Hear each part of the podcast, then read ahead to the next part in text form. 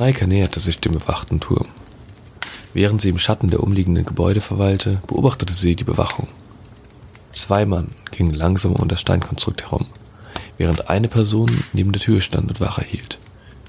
Wenn sie vorsichtig ist, könnte Reika vielleicht an ihnen vorbeischlüpfen. Sie wartete also einen Moment, bis die Patrouille hinter einer Ecke verschwunden war und schließlich von der anderen Seite an die Tür heran. Sie öffnete sie einen Spalt und stiftete hindurch. Puh, das war geschafft. Jetzt nur noch die Treppe hoch und der Raum oben war verriegelt. Kein Schlüsselloch, keine Klinke, gar nichts. Es blieb also nur eine Möglichkeit. Das Aufbrechen der Tür. Reike ging ein paar Schritte zurück und warf sich mit aller Macht dagegen. Willkommen zu unserem neuen Podcast Dredge and Dragons. Wir sind eine Gruppe aus Dungeon Master, die sich entschlossen haben, spezielle Themen aus der Sicht des Spielleiters zu behandeln. Wir lüften hier also vielleicht das ein oder andere Geheimnis, was sich alles hinter dem Schirm und im Kopf des Spielleiters abläuft. Wir, das sind heute der Sandro. Hi, ich bin der Felix. Und ich Max. Kleinere Vorstellungen aller Teilnehmer werdet ihr noch als separate Episoden zu hören bekommen. In unserer ersten Folge soll es um Skillchecks gehen. Grundsätzlich wird bei jedem Skillcheck der Modifikator der dazugehörigen Eigenschaft gewürfelt. In manchen Skills ist dein Charakter aber besonders versiert, was dir Bonuspunkte beim Würfeln gibt. Aber wer stellt wann und unter welchen Bedingungen überhaupt Skillchecks auf. Damit und mehr möchten wir uns heute beschäftigen. Und um direkt zu unserer ersten Frage zu kommen, wann macht ihr überhaupt Skillchecks und wie entscheidet ihr das? Ähm, Skillchecks, würde ich sagen, finden immer dann ihren Ansatz, wenn deine Meinung und die des Spielers ein wenig differenziert. Wenn der Spieler der Meinung ist, ich bin ein riesiger, muskulöser Halborg und ich reiße jetzt die Tür auf und du bist der Meinung, das ist auch eine Granittür, mein lieber Ork, das schaffst du nicht so schnell, dann würde ich sagen, als Spieleleiter, würfel doch mal für mich auf Stärke oder Athletik. Ja, im Großen und Ganzen würde ich zustimmen, wobei ich da auch ab und zu gerne auch einen Check äh, reinbringe, wenn irgendwas besonders, ja, die Fähigkeiten besonders hervorgebracht werden müssen. Wenn zum Beispiel jetzt eine Tür, ein Schloss knacken oder ähnliches, dann wird natürlich äh, mit Tools gearbeitet und äh, ja, da denke ich, macht es immer Sinn, ein bisschen äh, auf der Situation angepasst äh, zu entscheiden, ob man diese auch nutzen sollte. Da bin ich ganz bei dir. Ähm, Skillchecks bringen ja quasi das Zufällige an den Tisch. Also der Spieler hat einen, eine Idee, was er schaffen möchte. Ich als Spieleleiter habe eine Idee, wie ich am besten sehe, wie er verliert oder wie er es doch schafft, je nachdem, wie gut ich an dem Tag drauf bin. Und natürlich ist da der Würfel, der entscheidet, was passiert. Natürlich tun wir äh, sagen wir als, als Spieleleiter, sagen wir, was die Umstände sind, in denen er würfelt. Aber der, den Würfel können selbst wir nicht beeinflussen.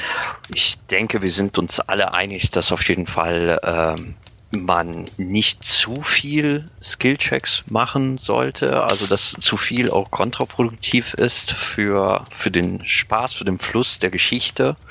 Äh, zumindest sehe ich das so, weil es sonst sehr schnell halt in so eine Würfelorgie endet und äh, alles irgendwie vom Glück abhängt.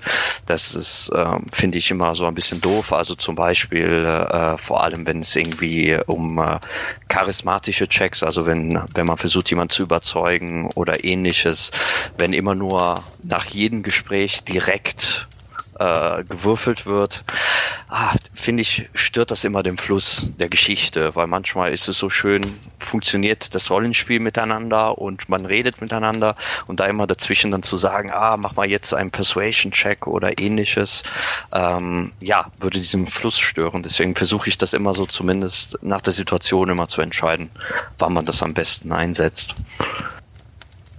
Was ich da hinzufügen möchte, ist, dass ein Skillcheck natürlich nie die Handlung bremsen darf.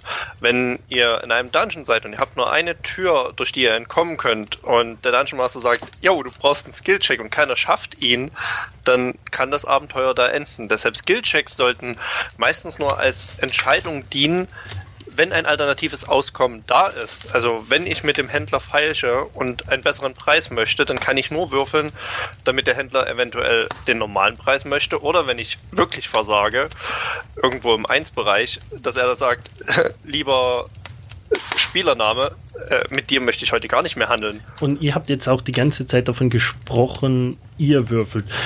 Wie ist es bei euch? Würf, wer würfelt eure Skillchecks? Würfelt ihr die selber als Dungeon Master oder überlässt ihr die euren Spielern?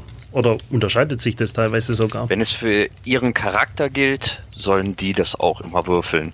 Wenn das, äh, äh, wenn das im Gegenteil NPCs oder die Umgebung in irgendeiner Weise, äh, ja, äh, einen Skill-Check verlangt, dann mache ich das natürlich. Aber ich finde immer, äh, denn äh, ja, wenn, wenn vielleicht die Entscheidung oder ein wichtiger Moment von einem Spieler abhängt, sollte er äh, ja, das Glück oder das Unglück haben mit dem Würfeln. Ähm, da bin ich ganz bei dir, Sandro. Ich denke auch, der Spieler hat seinen Charakter und der Spieler würfelt. Ich finde, als Spieleleiter gibt es selten etwas Schöneres, äh, wenn ich die Spieler sehe und einer würfelt eine 20, oder auch was sehr Hohes und alle blicken den, den Spieleleiter, also mich oder dementsprechend euch, liebe Hörer, blicken euch erwartungsvoll an mit ihren großen Augen und ihr habt dieses suffisante Lächeln auf euren Lippen und sagt, nein, eine 19 reicht nicht. Ähm, ich finde, das ist ein sehr befriedigendes Gefühl. Außerdem finde ich besonders, wenn die anderen Spieler die Würfe sehen, dann können sie auch ganz anders darauf reagieren. Leider führt das aber auch dazu, dass wenn ein Spieler schlecht würfelt, andere Spieler das auch sehen und glauben, jetzt muss ich aber auch nochmal würfeln. Ich kann dir eigentlich nur zustimmen. Das Einzige, wo ich ab und zu mir erlaube, selber zu würfeln, auch ohne dass ich überhaupt ähm, den Spielern das sage, ist für Stealth-Checks und Perception-Checks, falls ich nicht ähm, die passiven Werte dafür verwende. Ansonsten lasse ich die auch selber würfeln. Die Spieler sind im Normalfall glücklich, je mehr sie würfeln dürfen und nicht je weniger. Ja, äh, du erwähntest gerade die, äh, die passiven äh, Checks. Da, da stelle ich mir ja sofort die Frage, ob ihr das auch äh, viel einsetzt also ob ihr das überhaupt verwendet oder nicht. Also ich nein. selber. Okay. äh, kann, nein, ich will dich gar nicht unterbrechen, tut mir leid, aber ich muss sagen, ich habe zum Beispiel erst auf dem Discord-Server, kurzer Shameless-Plug hier, äh, Discord-Server für D&D, ich habe den ganzen Namen nicht im Kopf, tut mir leid, ähm, ihr hört das wahrscheinlich. Wenn ihr das hört, seid ihr selbst schon auf dem Discord-Server. Sind wir ehrlich.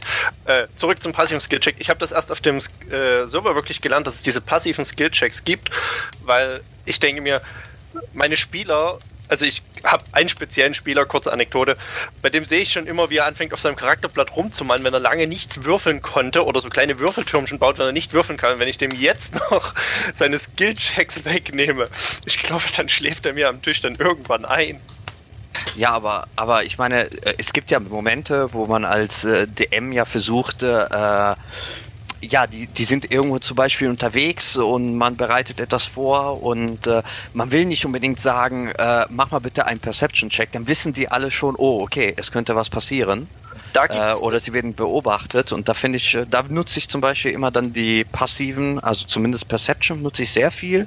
Investigation und Insight sind eher ähm, tatsächlich auch bei mir sehr wenig genutzt, aber so der passive, äh, also dem Passive Perception, das nutze ich schon sehr viel, weil ja, wie ich ich habe ja früher äh, ja, zu meiner Schande auch DSA gespielt, nein.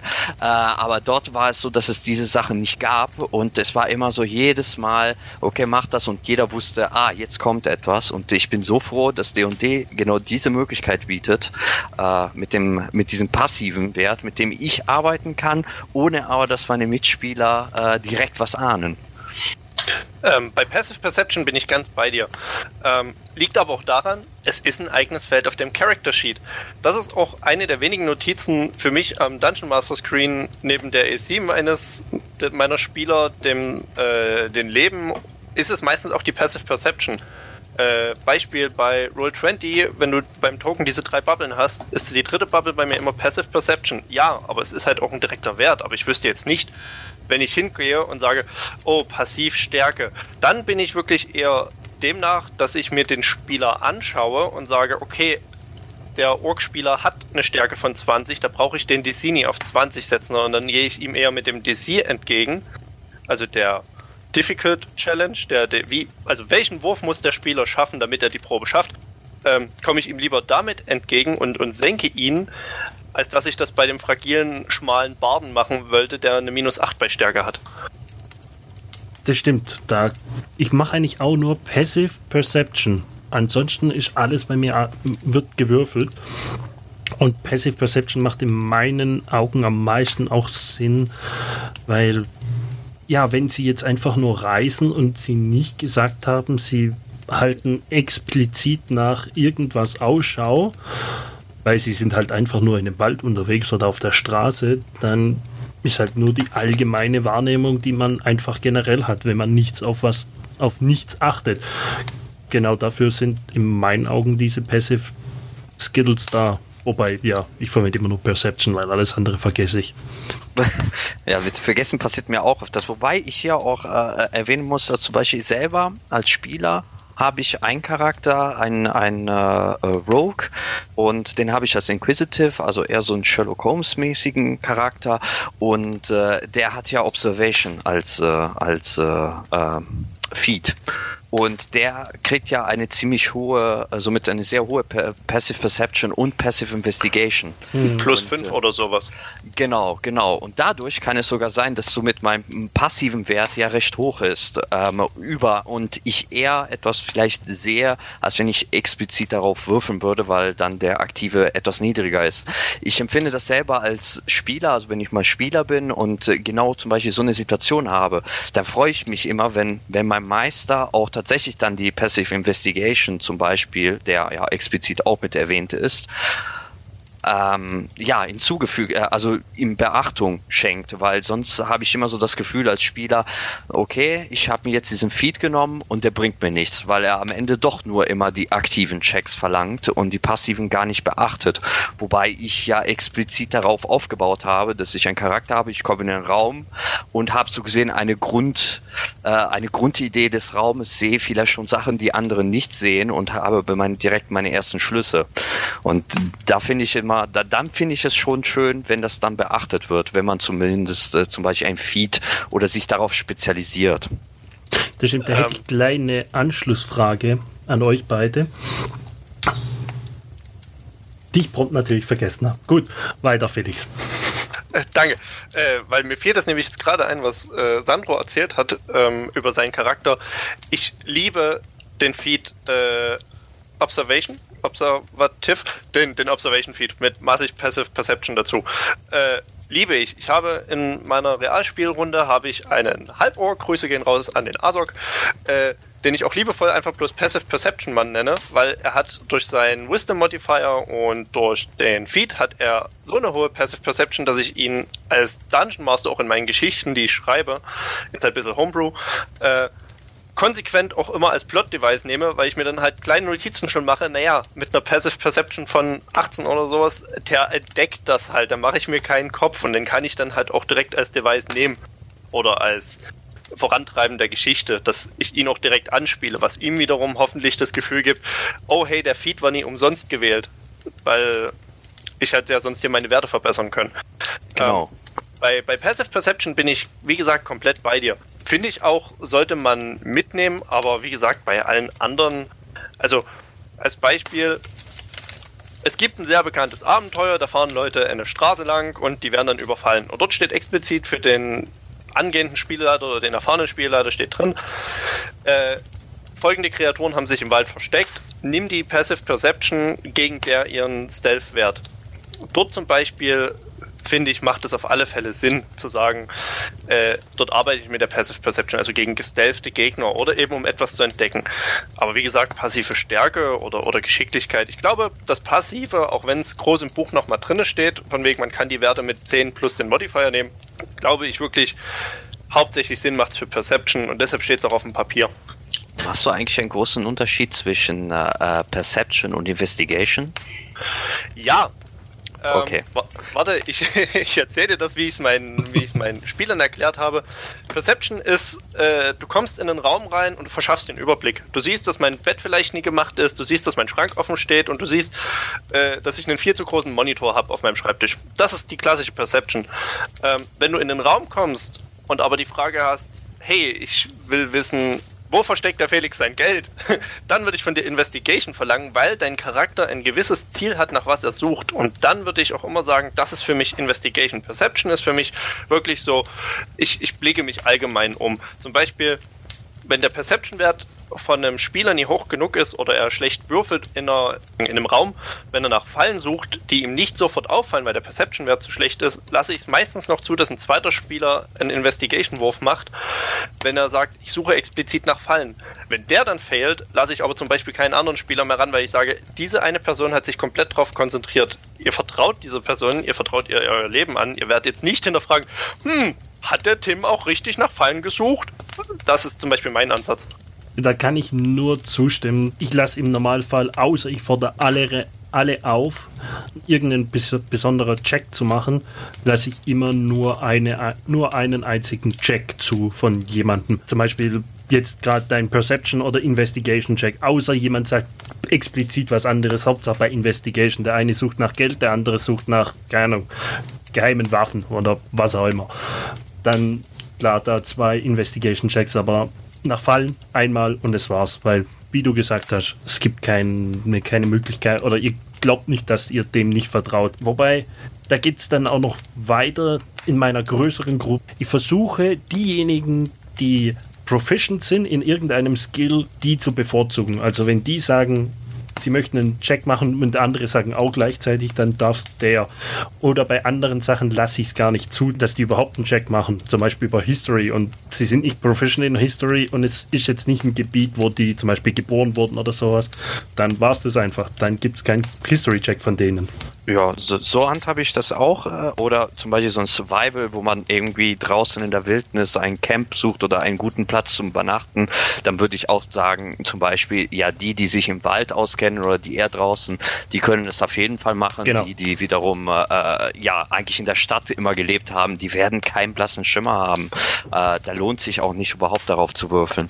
Was ich noch kurz äh, zu, zu dem Thema äh, Investigation und Perception, da habe ich selber einen Meister gehabt, der der etwas Schönes gesagt hatte.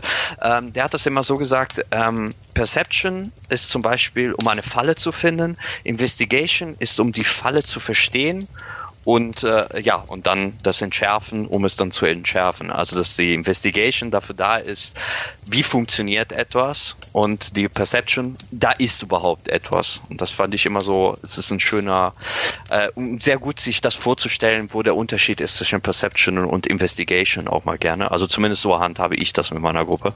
Das wollte ich nur kurz noch dazwischen werfen. Das sind auch zwei sehr gute Beispiele, die ihr da jetzt gebracht habt, um das deutlich rüberzubringen. Ich hätte dazu gleich noch eine Frage, weil ihr hattet jetzt, besonders du, Max, hattet sehr schön darüber gesprochen, ähm, wie man dann quasi den anderen Charakteren sagt oder dass man die Charaktere schon gruppiert und sagt, naja, der Barde zieht nicht an der Tür, sondern es macht halt vielleicht doch der, der äh, Paladin oder der Barbar als Beispiel. Folgende Frage stelle ich euch. Wie genau handhabt ihr es, wenn die Spielergruppe dann schon ein paar Tage miteinander spielt und so langsam lernt, okay, wir spielen hier nicht gegeneinander, sondern wenn wir alle gleich an einem Strang ziehen, dann kriegen wir auch das meiste Loot. Wie sieht's aus mit Skillchecks und andere Spieler wollen unterstützen oder helfen? Lasse, lasse ich im Normalfall zu, so, sofern sie mir eine gute Erklärung dafür bringen, warum sie ihm helfen. Und nicht so, ja, ich helfe ihm einfach, weil dann hat er Advantage, sondern ich möchte dafür eine Erklärung haben, wie er ihm, zum Beispiel wenn es um ein Tier aus, ausnehmen geht, dann ist er eher ein Nature oder ein Survival oder ein Medicine-Check, je nachdem, welches Tier jetzt halt gerade ist, oder ein Arcana-Check habe ich ja auch schon gemacht für Tiere ausnehmen. Dann brauche ich, möchte ich einfach eine ein bisschen Beschreibung, wie das funktioniert. Und dann lasse ich es meistens zu, aber ansonsten habe ich eigentlich nichts also zu du gibst, du gibst direkt Advantage auf den Wurf dann. Wenn ja. eine gute Erklärung da ist. Genau, wenn eine gute Erklärung da ist. Äh, ich mache das auch ungefähr so. Also bei mir, ähm, ich äh, zum Beispiel das Thema Tür, da sollte vielleicht eher der andere und nicht der Bade das aufmachen. Ich bin da streng und wenn die Gruppe sagt äh, oder der Bade nach vorne geht und sagt, ich mache die Tür auf, dann ist er halt, der da dran ist. Und wenn er sagt, ich möchte gerne die Türschloss knacken, obwohl er nicht proficient ist, oder ja, wobei, das, dann brauchst du Tools, äh, egal, aber wenn er irgendwas macht, wo er zwar nicht proficient ist, aber der Er Spieler selber. Genau, der Spieler selber sagt mir, er möchte das tun. Dann ist er auch auf jeden Fall der Würfler. Also selbst wenn ein anderer da ist, der proficienter drin wäre, ist der andere hat's gesagt, er macht das, dann tut er es auch. Der andere kann aber sagen, ich unterstütze ihn. Das sage ich in Ordnung. Wie machst du das? Also da gehe ich genauso wie du, Max, vor äh, und sage ihm, ja, wie machst du das? Ähm, und wenn er mir eine gute Begründung gibt, dann lasse ich den natürlich Advantage geben. Da achte ich aber tatsächlich auch, dass der, der, der unterstützt, tatsächlich proficient darin ist in dem, was er tut. Also einer, der keine Ahnung hat von Schlösserknacken, wird nicht jemandem helfen, äh, ein Schloss zu knacken, weil er selber hat keinen blassen Schimmer, wie das funktioniert. Und äh, also bei der Hilfe, sage ich immer, ist in Ordnung, da darf er, dann kriegt er Advantage, wenn er mir einen guten Grund gibt und er selber sich darin auskennt, in dem, was es tut. Weil so habe ich es zumindest, ja, wenn, wenn schon der, der nicht proficient ist, das macht, dann kann er zumindest profitieren von der, der sich da auskennt. Also so handhabe ich das. Das ist eine richtig gute Idee. Ich glaube, die klaue ich einfach mal direkt. Das finde ich auch, das ist eine gute Lösung. Also gerade auf das Proficient hatte ich so noch gar nicht drauf geachtet, äh, dann noch helfen zu lassen. Ich erinnere mich an eine spezielle Szene an einer versunkenen Zitadelle, wo zwei Leute versucht haben, die Tür aufzuknacken und ich dann ein bisschen ins Schwimmen geraten bin, als ich dann versucht habe, dem Barbaren zu erklären, naja, du hast gesehen, dass der Paladin gerade seine mit ganzer Kraft an dieser Tür gezogen hat. Der Paladin hatte schlecht gewürfelt. Hm, okay, aber da wir offen würfeln, haben es halt alle gesehen. Und natürlich wollte der Barbar jetzt auch, weil er sich natürlich sicher war, ja, ich schaffe das muskulös. Und dort habe ich dann zum Beispiel auch gesagt, wenn du mir eine passende Erklärung gibst, warum, können wir das machen. Aber ansonsten macht es für dich keinen Sinn. Ich meine, klar, der Barbar kann dann damit anfangen und sagen, äh, ich sehe, dass schwacher Paladin in Panzerrüstung nicht Tür aufkriegt. Ich krieg hin. Muck ist großer Mann. Dann, dann hätte ich ihm wahrscheinlich das erlaubt, aber da in dem Moment halt auch nicht mir mit Kreativität entgegenkam, hatte ich es dort dann gelassen und gesagt, ja, Pech, Leute, aber habe mich danach halt ziemlich schlecht gefühlt als Dungeon Master, den das wegzunehmen. Aber ja, genau solche Situationen ist auch so. Okay, mit einer guten Begründung gibt es noch einen zweiten Versuch. Ohne war's das. Genau, da wollte ich nämlich auch fragen, wie handhabt ihr das, äh, genau wenn der Fall ist, dass einer das mehrmals versuchen möchte? Im Normalfall nein. Die klare Antwort nein. Außer es gibt eine sehr gute Begründung. es muss halt Sinn machen. Also es gibt ja dieses wunderschöne, diesen wunderschönen Witz, das ist das, was mein Charakter tun würde, während er das Streichholz in die Scheune wirft, in der er drin steht. Nein, ist es nicht. Wenn du in den Raum kommst und dich umblickst und dir scheint das, Jo, äh, verlassener Tempel, passt, scheint okay zu sein. Dann macht es null Sinn, dass du nach 20 Sekunden dir denkst, hm, halt, stopp, vielleicht ist da mehr und ich guck mich nochmal um. Beziehungsweise dann würde ich sagen, wenn dein Perception schlecht ist und du sagst, okay, aber irgendwas scheint mir doch fishy zu sein, ich möchte noch Investigation nach was Speziellen schauen, dann würde ich das wahrscheinlich zulassen. Aber Perception, Perception, Perception oder eben wenn ein anderer Spieler kommt, ja, ich schaue mich auch um und ich schaue mich auch im Raum um. Bei, bei Perception tendiere ich dann zu Gruppenwürfeln, dass ich den DC etwas erhöhe und dann alle vier oder fünf oder wie auch immer wie viele Spieler würfeln lasse und das dann zusammenrechne und wenn die den DC schaffen, dann ja. Ansonsten nein. Und ansonsten handhabe ich das, dass ich dann sage, macht für dich persönlich keinen Sinn. Ähm, wie, wie machst du Studium? Wie machst du den Gruppenwürfel? Das finde ich jetzt interessant. Aber ich, ich handhabe, äh, handhabe das so, wie äh, es, glaube ich, auch in den Regeln zum großen Teil auch so hinterlegt ist. Äh, ich lasse dann alle würfeln und wenn über die Hälfte das geschafft hat, dann zählt es als geschafft. Dann kennst du die Bücher wahrscheinlich besser als ich oder ich habe zu viel Homebrew gemacht. äh, ich, ten, ich tendiere wirklich dazu, dass ich dann, äh, wenn, wenn alle würfeln wollen, sage, okay, ihr würfelt alle, dann rechne ich mir das zusammen und ja, wahrscheinlich ist es im, im Kopf dann auch mehr so ein, so viele haben es geschafft oder so viele haben es nie geschafft. Aber wenn dann zum Beispiel alle vier sich im Raum umblicken und sich komplett, sage ich mal, wenn sich sechs Sekunden Leute wirklich in dem Raum umgucken aktiv, dass ich dann sage, naja, ich rechne alle Zahlen zusammen und wenn die den erhöhten Schwierigkeitsgrad, den ich für die Probe gesetzt habe, schaffen, dann lasse ich die das auch schaffen. Ich meine, ein bisschen, es ist immer Zuckerbrot und Peitsche, glaube ich. So gut es tut, Spielern was zu verwehren, so gut tut es auch, wenn sie dann doch mit gerade in, wenn sie als Team zusammenarbeiten und sagen, wir machen das zusammen, dann belohne ich sie viel lieber, als wenn es halt heißt, ja, der Perception-Mann mit seiner passiven, äh, mit seinem, mit seinem Plus Fünfter, der, der hat das mal wieder geschafft. Das besser kann keiner leiden, so nach dem Motto. Deshalb, wenn die das als Gruppe machen, gönne ich den gerne viel öfter in Gewinn als, ja, ich alleine mache das. Ich, ich, ich mache das ja, wie gesagt, ja so, dass ich ja diese halbe, also wenn mindestens die Hälfte das geschafft hat, das geklappt hat. Äh, wobei wie machst du das bei drei? Äh, bei drei, äh, ja, da müssen es zwei schaffen. Also das, äh, dann ist es entweder die Hälfte oder über die Hälfte, je nachdem, was halt gut passt. Äh, wobei also nicht das da, klassische D&D, äh, wir runden ab. Genau. Äh, wobei ich eine einzige Ausnahme mache, die 20er und die Einsen. Weil ich dann da immer, ja, in der Gruppe, dann schafft einer eine 20, wie handhabe ich das?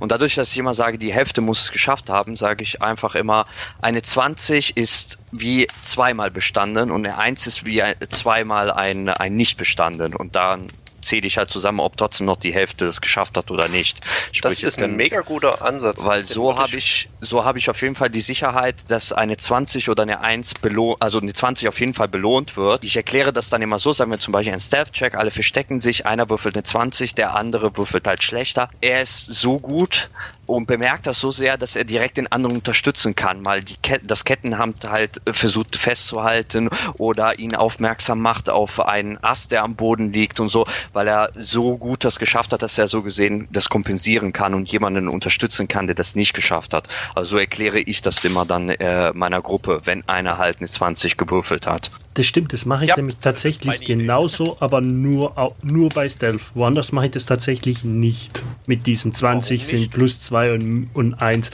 Weil ich echt ganz selten Gruppenwürfel mache, sondern mir eher doch ein oder zwei Personen rauspicke. Weil ansonsten musst du es genauso machen, wie du es machst, Felix, mit dem hohen DC für eine Gruppe. Weil ansonsten ja, die finden ja fast immer alles dann. Irgendwer würfelt hoch genug. Du musst ja dann einen anderen DC ansetzen. Ja, schon, aber ich muss ehrlich sagen, also so, wenn ich jetzt so drüber nachdenke, ich komme gerade aus dem Grinsen nie raus, äh, ich glaube, ich glaube mir das von Sandro einfach. Also wenn das so im Buch steht, dann Hut ab für, für die Schreiber des Buches und ich bin ganz schlechter Leser. Aber prinzipiell finde ich, ist das eine extrem gute Lösung. Es hilft besonders, es wird mir wahrscheinlich in Zukunft vor allem helfen mit meinen Online-Gruppen, wenn so alle über Discord gleichzeitig reinrufen, nee, ich, ich will, ich will und ich will looten.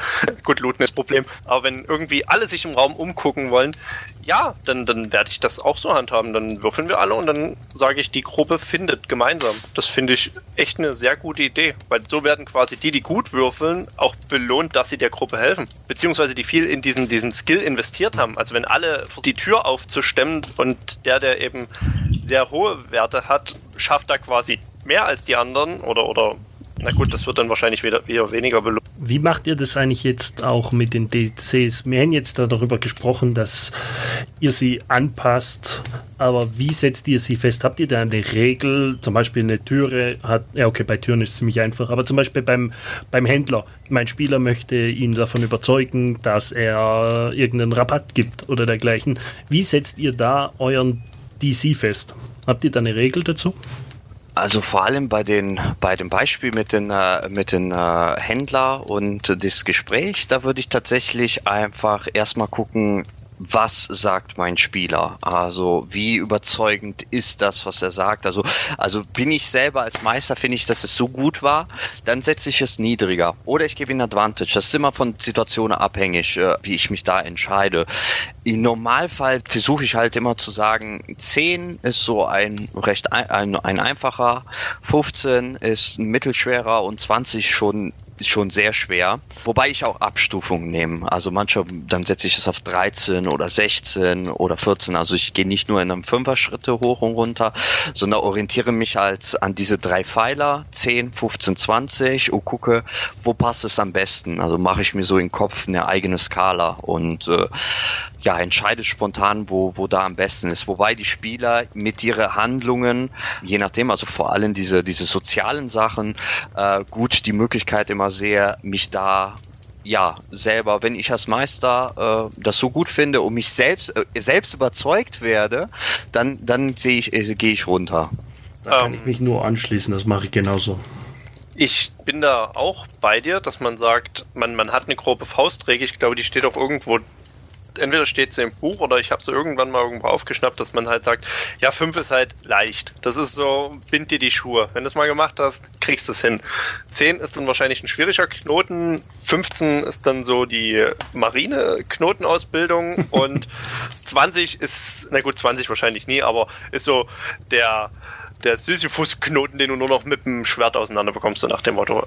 Ich, ich halte das schon. Das Problem ist, dass du besonders in den höheren Leveln ist, ein, ist eine 20 kein Problem. Also wo du dann wirklich schon auf die, auf die DC-Stufen gehst, wo du sagst, okay, es ist 25 und 30. Und ich glaube, irgendwo stand mal beschrieben, naja, 30 ist dann zum Beispiel ein Stärke-DC von 30 ist halt schon halbgottähnliche Stärke, um das aufzubekommen. Was deine mhm. Spieler aber dann schaffen und was ich auch wichtig finde, dass die das schaffen, weil die sollen ja einen gewissen Fortschritt erfahren, dass die sagen, hey, mein Charakter hat sich entwickelt von damals, ich krieg die Steintür nie auf und jetzt äh, wrestle ich hier mit Herkules. Wobei man auch sagen muss, dass das D&D 5 System ja sowieso von den, von den Schritten her viel kleiner ist als frühere Editionen. Also man hat ja eine Stufe 1er und eine Stufe 20er, ist zwar ein Unterschied, ähm, aber nicht so ein stark großer Unterschied im Vergleich zu vielleicht andere Editionen früher. Würde ich so nicht sagen. Also ich glaube, gerade bei Stärke, wenn du einen Barbaren hast, der vielleicht mit einem Plus 3 Modifier anfängt und mit 20 dann seinen Plus 5 Modifier hat, eventuell noch hier diese Advantage auf alle Athletik-Checks bekommt, wenn er gerade raged oder so. Ja klar, also es gibt ja natürlich die Ausnahmen, wie du sagst, wenn, wenn diese Regel gebrochen werden kann, dass 20 das Maximum ist, das stimme ich dir zu, auf jeden Fall. Ich rede jetzt allgemein. Also es ist zumindest ist, ist der Gap dazwischen nicht so, so groß, finde ich. Also zumindest, ich muss tatsächlich sagen, ich hatte recht wenig Gruppen bis jetzt, die ich gemeistert habe, die schon so hoch im Level waren. Also die meisten Gruppen bei mir schwenken eher so zwischen 5 und 10 äh, zurzeit, also eher so im Tier 2 Bereich. Dementsprechend so hoch bin ich noch nicht gewesen, dass ich viel dazu sagen kann, aber ich hatte zumindest gefühlt, äh, wirkt es nicht so, dass, dass der Schritt so unglaublich riesig ist, sagen wir es mal so. Nein, er ist nie riesig. Also ich habe real eine Level 11 Gruppe. Gut, dort bin ich schuldig, das ist meine erste Gruppe. Dort habe ich auch sehr viel magische Items viel zu früh rausgeworfen. ähm, Schande, du. egal. Beim nächsten Mal reden wir über magische Items und warum man sie nicht den Spielern gibt. Ähm, oder ein anderes Thema. Nein, und dort habe ich halt wirklich regelmäßig, dass zum Beispiel mein halb Halborg, nee, nicht mein Halborg, sondern mein, mein Menschenbarbar da regelmäßig Stärkewürfe so im 26er Bereich raushaut, wo ich mir denke, hm, da brauchst du halt was anderes als den bösen Banditen, der mit ihm da versucht, Andrücken zu machen. Ja, das stimmt. So sieht bei mir mein Fighter ähnlich aus. Der hat auch viel zu viel Stärke und würfelt dann meistens auch noch gut. Also von daher, ähm, würde ich, wie gesagt, das ist so ein bisschen das Problem. Also, wenn wir bei diesem DC 20 bleiben, was glaube ich auch sehr nah verbunden ist mit dem, was passiert, wenn der Spieler ein, ein, direkt eine 20 würfelt. Es ist halt immer schwierig, weil auf der einen Seite ist für ihn quasi die, die, dieses DC 20 so das Nonplusultra, obwohl es ja höhere gibt. Und ich glaube, genauso ist das mit diesem Auto-Success auf 20 auch schwierig. Wenn du es deinen Spielern halt irgendwann mal gezeigt hast oder sie sehen es irgendwann, ist es halt schwierig, ihnen das wieder wegzunehmen. Und ich finde auch, wie gesagt, so die Erschütterung am Tisch, wenn eine 1 gewürfelt wird und die Freude, wenn eine 20 gewürfelt wird, ist schon was sehr Schönes, was ich als Spieleleiter sehr genieße. Äh, erhöht ihr eigentlich die, den DC im Laufe des Abenteuers? Also äh, je stärker eure, äh, die Charaktere werden, erhöht ihr dann einfach den DC, die ihr früher vielleicht äh, niedriger gesetzt hättet, für den gleichen, für die gleiche Aufgabe jetzt höher, damit sie immer noch eine Herausforderung haben? Kommt drauf an. Also bei mir kommt es extrem drauf an, bei was. Also bei Drohnen oder sonst was im Normalfall brechen sie ja dann auch eher ein bei schwierigeren Personen oder größeren Personen, die wichtiger sind. Die heißt, die heißt, die haben halt auch bessere Türen oder dergleichen. Das heißt, da steigt der DC an, aber wenn Sie jetzt mit dem Händler reden, ist das weiterhin der gleiche DC, der es vorher war, je nachdem, wie gut Sie sich halt damit unterhalten haben. Kommt e- oft extrem auf die Position an. Also wenn Sie jetzt bei einem einfachen Menschen der jetzt gerade im Dorf wohnt, einbrechen, ja, dann ist das halt nur ein DC von 10 für seine doofe Tür, weil der hat keine DC 25 Tür. Das würde in meinem Kopf keinen Sinn machen. Türen sind sowieso das Schlimmste in D&D, weil ich nie weiß, ja, eine Tür, Hat, hat die Tür eine Klinge? Hm, ja. Hat sie dann einen Schlüssel? Hm, weiß ich nie. Ja, sie ist aber verschlossen, also muss sie ja. Hm, also Türen, Türen ist ein eigenes Thema. Ich bin aber voll bei dir, dass man DCs prinzipiell nicht erhöht. Ich bin da ein Freund von, es hat mal jemand sehr schön beschrieben, der Hobbit ist quasi so die perfekte D&D-Welt. So, ja, du kannst halt in Hopping rumrennen und da hast du halt deine ganzen DC 5 Gegner und die sind halt auch alles keine großen Probleme. Aber du kannst halt auch gleich einfach zu Smaug gehen und das ist halt ein DC 20. Also ich denke auch, dort wo du hinkommst, egal welches Level du hast, die Welt war schon vorher da. Die Welt richtet sich ein Stück nach dir, aber wenn du mit Level 1 ins Schloss gehst, wird die Tresortüren DC 30 haben und wenn du mit Level 20 wiederkommst, wird die Tür immer noch ein DC von 30 haben. Nur dass es sehr wahrscheinlich ist, dass du mit Level 20 so viele Magie und Fähigkeiten hast, dass dir der DC 30 immens egal ist. Ich muss auch sagen, ich, ich sehe das genauso. Also ich, ich, ich handhabe das nämlich auch so, dass ich die DCs grundsätzlich nicht ändere, weil ich meine, als Spieler willst du das Gefühl haben, du wärst besser. Wenn, wenn der DC sich immer anpasste, äh, dann, dann hast du das Gefühl, es ist immer mhm. gleich. Genau. Also du merkst nicht, oh, mein Charakter ist jetzt viel stärker als auf Stufe 1 und jetzt mit Stufe 6 oder 8 oder 15 kann ich viel mehr als früher. Und das ist halt so, kennt man ja auch aus Computer Computerspiele oder ähnliches, wenn, wenn die Gegner mitleveln, ist es öfters so, ah, okay, äh, die Gegner sind immer auf der gleichen Stufe wie du, du hast nicht das Gefühl, ein Held zu werden, stärker zu werden. Und das finde ich immer vor allem in D&D und in solchen Spielen ist immer ein schönes Gefühl, wenn man einen Charakter von klein auf spielt, wo er nur nichts kann und je höher man kommt, desto, desto mehr kann man, desto besser wird man und desto mehr merkst du auch an, an, an, an die Umgebung, dass du auch besser geworden bist. Und es ist immer nicht nur, ja, okay, es ist, äh, es ist zwar immer schön, eine Herausforderung zu haben, aber man sollte trotzdem das Gefühl haben, die Gegner werden stärker, vielleicht werden auch manche Orte schwieriger, weil man ja jetzt an Orte kommt, wo man früher nicht hin konnte und die sind einfach besser geschützt oder ähnliches. Aber trotzdem man das Gefühl hat, wenn ich zurückkehre oder wenn ich normale Sachen mache, bin ich stärker geworden der DC, finde ich, ist auch immer abhängig von, was will der Spieler wirklich erreichen. Also wenn du jetzt in irgendein Billo-Dorf gehst und du gehst da durch die Tür des Händlers und sagst, Halli, hallo, hier hast du 10 Goldstücke und jetzt möchte ich bitte deinen kompletten Ladeninhalt haben. das ist äh, für den, also selbst da ist es mir völlig egal, ob der Spieler, wie gesagt, Level 20 sonst was. Es gibt diverse Punkte, wo es kein DC gibt. Ich meine, es kommt auch keiner zu dir nach Hause und sagt, also ich fände das extrem cool, hier gibt es gerade Wohnungsknappheit, es wäre cool, wenn du ausziehst, weil ich hätte gern deine Wohnung. So, da kann der erstmal so charismatisch sein, wie er will. Ich glaube, du sagst ersten Moment, äh, nö oder nein. Und das ist, glaube ich, besonders wichtig auch bei, bei vielen anderen Dingen. Also der DC ist immer auch abhängig von was er will. Den, den großen Bösen am Ende zu sagen, ich fordere dich zu einem 1 und 1 Duell heraus, hat wahrscheinlich, wenn er ein Krieger ist, mehr Wahrscheinlichkeit, als wenn er ein Magier ist. Beziehungsweise anstatt ihm einfach zu sagen, hey, du bist böse, gib doch auf, hier ist mein Persuasion-Wert, hey, 25. Aber wir sind uns einig, dass es also auch Proben gibt oder beziehungsweise Momente gibt, wo man sagt, das ist einfach nicht möglich. Ja. Ja.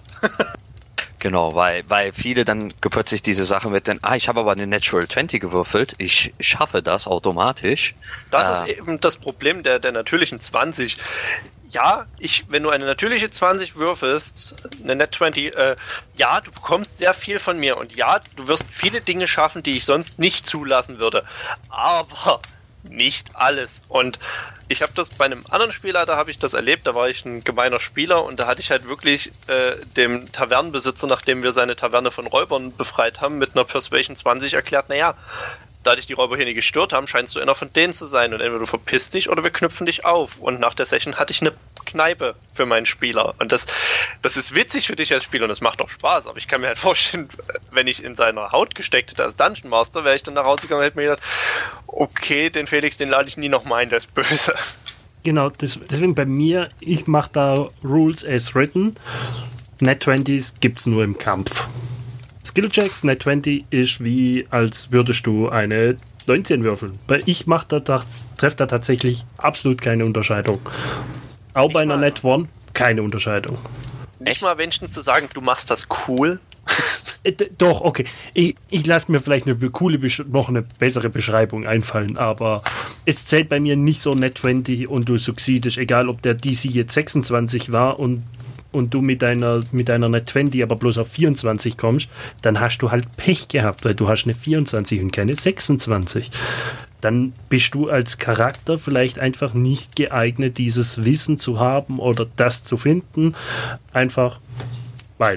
Ich glaube, ich, ich, ich bin da. Ich ist mal wieder so so eine, ich glaube so eine Gefühlsmoment bei mir. Also normalerweise sage ich 20, ist geschafft. Also ich, ich gehe tatsächlich so, dass äh, ich sage, eins ist nicht geschafft und 20 ist geschafft, auch äh, äh, bei Skillchecks, weil, weil ich finde, äh, als Spieler ist es immer schön, wenn man es schafft, eine 20 zu würfeln. Da fühlt man, da, da, dann ist einfach die Euphorie drin, oh mein Gott, ich habe was total Tolles geschafft und versuche das auch als Meister dann äh, den besonders irgendwie zu erzählen, wie er das geschafft hat.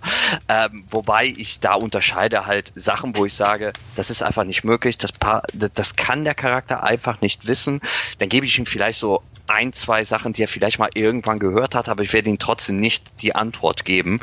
Äh, oder halt was, äh, ja, die typische immer, ich schieße zum Mond, ich habe eine 20 gewürfelt, ich schaffe das. Hm, nein, es ist einfach nicht möglich.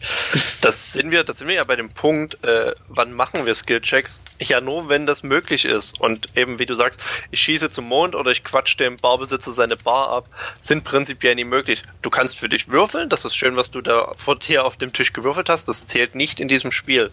Du würfelst, wenn ich sage als Spielleiter, dann gib mir oder, oder würfe für mich oder sonst was.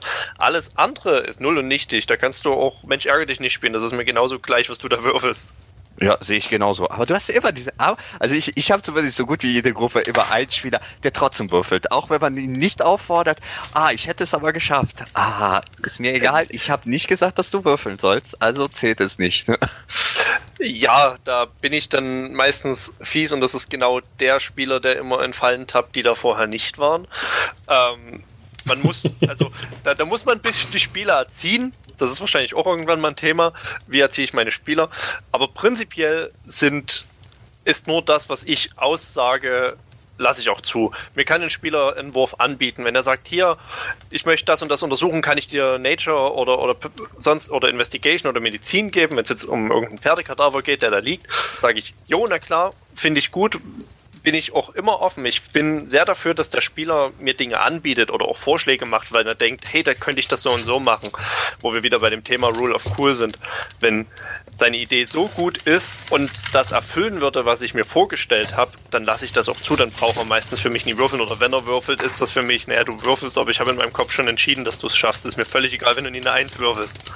Ja, an sich ist, ist halt, ich finde es immer schön, wenn die, wenn die Leute kreativ sind und wirklich auf Ideen kommen, mhm. wo, wo, du selber nicht drauf gekommen bist. Ja. Da sind es für mich die Momente, wo ich sage, ja, das, das ist das Tolle, das macht mir Spaß, weil, weil ich selber als Spielleiter einen Moment habe, wo ich überrascht werde, wo ich gerade unterhalten werde, weil die äh, so eine, so eine Idee haben, ähm, dann belohne ich das auch immer. Also ich finde, ich, ich, ich finde, es gibt nichts Schöneres, als wenn die Spieler äh, so kreativ werden und sich so hineinversetzen und auf Ideen kommen, auf die man selber halt nicht gekommen ist. Richtig, also ich bin auch der Meinung, äh, wenn der Abend so endet, wie ich ihn vorher auf meinen Papieren aufgeschrieben habe, also wirklich eins zu eins, so, ja, ihr geht da hin, ja, ihr macht das, ja, ihr seht den Bösewicht, ja, ihr besiegt den Bösewicht und ihr geht nach Hause. Wenn es eins zu eins so passiert und nicht irgend, also was Witziges, Dummes oder was total anderes, was ich gar nicht erwartet habe, passiert, finde ich, ist es irgendwie eine sehr enttäuschende Session gewesen. Also die besten Sessions sind eigentlich wirklich, wo Spieler anfangen, ja, was ist denn eigentlich hier drüben und was machen wir denn da? Klar, ich schwimme dann auf meinem, meinem Sitz und, und muss auch viel in, äh, improvisieren und oh, ja, die, die, die Charaktere heißen jetzt alle mit A anfangen, lieber Max. Aber äh, am Ende des Tages bin ich von diesen Sessions viel, viel glücklicher als Leiter, als wenn halt alles nach Plan runterläuft und ich mich frage, okay, war das jetzt meine Schuld? War, ich zu, habe ich die zu sehr gezogen in die Richtung, wo ich will? Oder Aber am Ende ist es auch das, was auch bei den Spielern am meisten hängen bleibt. Diese Momente, wo man, wisst ihr noch, als wir da was gemacht haben und plötzlich alles schiefgegangen ist? Also ich hatte zum Beispiel so einen Moment äh, vor kurz, äh, vor etwas längere Zeit, wo, wo die, äh, wo die Charaktere halt wirklich Heldentat, eine komplette Stadt gerettet haben und wirklich von einem Tag auf den anderen wegen eine verschlossene Tür, apropos, äh, alles so unglaublich schief gegangen ist, dass sie am Ende aus der Stadt fliehen musste. Der eine hatte ein Kopfgeld äh, auf seinen Kopf gesetzt äh, und äh, wirklich alles schief gegangen. Wir haben, glaube ich, eine komplette Session nur dieses, dieses alles schief gegangen, weil halt ein paar Skillproben äh, nicht funktioniert haben und äh, ein paar Leute einfach viel zu neugierig waren, was hinter einer verschlossene Tür sein könnte, die ich überhaupt aber eigentlich im, in dem Moment, also am Anfang mir gar nicht erdacht hat, was dahinter ist ist. Aber das ist so eskaliert. Aber das ist so etwas, da reden wir heute, ein halbes Jahr später, immer noch darüber, äh, über diese Situation. Und das sind dann die schönen Momente. Und das ist das Schöne, dass manchmal selbst äh, genau die Skills-Checks, die nicht funktioniert haben, einen dazu führen, dass man doch etwas sehr, an was man sich erinnert, dann plötzlich kommt. Und nicht immer das, nur das Bestehen etwas ist, was man, an was man sich erinnert, sondern auch das Nicht-Bestehen. Ja, also eben, das ist ja auch der Grund, warum ich finde, warum wahrscheinlich auch Rollenspiele im Allgemeinen, für mich jetzt persönlich das DD, auch sehr viel Interesse zum Beispiel an normalen Computerspielen weggenommen haben. Weil in Computerspielen, ja, du bist der Held und ja, du gewinnst es irgendwie und wenn du die Passage, deinen Skill-Check, also deinen, deinen persönlichen Skill, der zu schlecht ist, dann schaffst du die Passage nie und, und fertig aus. Aber bei D&D ist es halt so, ja, wenn du wenn du deinen Persuasion-Check oder sonst was nicht schaffst, ja, dann geht die Geschichte trotzdem weiter. Bloß halt nie so gut, wie du denkst, aber es ist halt trotzdem interessant. Und da bin ich voll bei dir, dass die negativen Skill-Checks die besseren Geschichten vielleicht am Ende des Tages schreiben. Was mich auch wieder dazu führt, warum ich zum Beispiel eine Natural One oder eine Natural 20, eine Natural 20 meistens klappt, wenn der wenn er für das Richtige würfelt und eine Lateral One meistens ein mittleres Desaster nach sich zieht, äh, was aber im Endeffekt alle belustigt. Und ich muss auch feststellen an meinen Tischen, wenn andere eine 1 auf Skill-Checks würfeln, freuen sich fast schon alle drauf, so, okay, was passiert dem jetzt? Da ist halt bloß das mit dem Net One, deswegen habe ich mich entschieden, das nicht zu machen. Ähm, bei einem Rogue, ich bin mir nicht sicher, welches Level, der verwendet ja, der würfelt auf seine Skills, egal welche, aber wenn er unter eine 10 würfelt, würfelt, nimmt er immer nur die 10. Also er, wird, genau. er kann nie unter 10 würfeln. Das heißt, er kann nie eine Natural One würfeln. Und das finde ich dann halt irgendwie in Anführungszeichen ungerecht den anderen gegenüber. Bloß weil er ein Rogue ist, kann er alles. Rogues Und, sind Rogues. ja, Wobei. genau. Deswegen habe ich halt die Net 20, Net 20s und Net Ones gelassen. Wobei, wenn es nur das ist, da würde ich tatsächlich sagen, dass trotzdem, also selbst wenn er diesen Skill hat und alles, was zwischen 2 und 9 ist, würfelt, das ist alles, aber eine Natural One immer noch etwas Besonderes ist und Richtig. auch bei sowas äh, würde ich einfach sagen, ja, du kannst alles ausgleichen, aber eine 1 ist einfach so ein, ein Patzer, dass auch du dir das passieren kann. Wenn du einen schlechten Tag hast, so wenn, wenn es gerade nicht, äh, wenn, wenn, du gerade irgendwas halt äh, mit dem falschen Fuß aufgestanden bist, kann dir auch noch passieren, dass etwas nicht funktioniert. So, so finde ich, äh, erreicht man auch, dass er nicht übermächtig wird. Also äh, äh, zumindest sich nicht übermächtig fühlt, dass selbst er noch bangt bei einer bei einem Würfel, dass es eine Eins werden könnte und den Wurf, was normalerweise er auf jeden Fall schafft, es dann doch nicht schafft. Richtig, also ich bin auch dafür. Kritisches Scheitern äh, ist auch für einen Meister immer ein Punkt. Auch ein Meisterschnitzer kann abrutschen und sich volle Kanne in den Daumen äh, schneiden. Da bin ich voll bei dir. Ich denke auch, dass gerade das kritische Scheitern wichtig ist. Ich habe einen Spieler, der argumentiert dann immer, ja, aber ich habe hier eine plus 7 auf das und ich kann das gar nicht verstehen, warum das passiert. Und ich sage, ja, das ist richtig, aber auch du als absoluter Meister deines Fachs kannst Fehler machen oder kannst eine Fehleinschätzung liefern. Ich meine, es gibt tausende Profis jeden Tag, die viel, viel Geld verdienen, die auch Fehler machen. Regelmäßig. Ansonsten wäre irgendwie doch immer irgendwie Bundesliga und sowas gleich, oder? Ich habe keine Ahnung. Ähm, ja, und die einzige Ausnahme, die einzige Ausnahme, die es da gibt, wo der Eins nicht zählt, sind, warte, Halblinge. Halblinge können die Eins einfach ignorieren. Äh, außer sie würfeln zweimal hintereinander die Eins. Dann äh, zählt auch für sie die Eins. Nein, dann sind sie Divine Magiker und denen ist das völlig egal, weil die schon. Ja, okay. aber, aber wir sind uns einig, dass am Ende eigentlich genau die 1 und die 20 der Moment ist, wo man als Meister auch wirklich ein bisschen, ja, so kreativ und sich einfach mal ja, wirklich gehen lassen kann und mal einfach einen witzigen Moment erzeugen kann oder, also eigentlich ist immer die 20 und die 1 für mich so der Moment, wo ich kreativ sein kann. Das, weil das etwas nicht so genau funktioniert wie erwartet, sondern entweder besser, verrückter oder halt schlechter oder katastrophal halt endet. Ja, es bricht, es bricht halt diesen, diesen typischen Monolog von, ja, die Tür geht auf, sondern du reißt an der Tür bei einer negativen 1 und sie geht auf, aber sie knarzt so laut, dass es halt durch den halben Dungeon ringt und ihr könnt jetzt schon die, äh, das Fußgetrabbel hören und rollt für Initiative. Okay, dann bin ich, glaube, habe ich meins nicht genau richtig. Sowas mache ich auch. Also es hat trotzdem bei Net One, du kommst ja da nicht sonderlich hoch. Und ich gebe meistens so eine Beschreibung, wie du sie jetzt gerade gegeben hast. Aber ja, okay, du hast Net One, du hast die Tür ja trotzdem aufbekommen. Okay. Ja, aber halt mit. Vergiss es, was also, ich sage. Wenn, wenn das die einzige Tür im Dungeon ist, eine 20 wäre halt gewesen, es bekommt keiner mit und sie hätten den Raum looten können, bevor was passiert. Und ich, ich wie gesagt, äh, gewürfelt wird nur, wenn es einen negativen und ein positives Auskommen geben kann und nie, wenn sie wirklich durch diese Tür müssen. Äh, ja, ja, klar. Eine, und eine 1 kann auch ein Erfolg sein, zumindest für sie im ersten Moment, aber kann negative Repressalien haben. Eine 1 kann auch bedeuten, hm. äh, du brichst in ein Haus ein und du schneidest dich so doof an der Scheibe und das Blut bleibt halt zurück und irgendwann suchen dann die Wachen der Stadt auf magische Weise direkt nach diesem Blut, Blutmagie. Ha. So, so könnte man tatsächlich diesen, diesen Problem mit den Rogue genau äh, schaffen. Äh, also die, diese Geschichte mit den, die Eins würde trotzdem bestanden sein, theoretisch, nach dem, was da drin steht. Man könnte sagen, er hat es geschafft, aber trotzdem führt es zu negativen, äh, zu einem negativen Effekt. So hätte man sowohl den, genau, so, so hätte man tatsächlich äh, den, den, äh, ihn trotzdem es schaffen lassen, aber trotzdem kommen schlechte Sache, die passieren dann. Äh, ja, man, man könnte man das theoretisch äh, ein bisschen als Meister äh, das entgegenwirken. Ja, also kommt ihm entgegen und sagt, ja, natürlich schaffst du das, aber. Habe ich so nicht überlegt, äh, bis jetzt nachgedacht, aber das äh, finde ich, das, das behalte ich im Hinterkopf. Dito, werde ich auch doch jetzt vielleicht meine Meinung ein bisschen ändern dazu. So, kommen wir zu meinem Sorgenkind und sprechen nochmal über die bösen Charisma-Checks. okay, kurzer Disclaimer für die Zuhörer.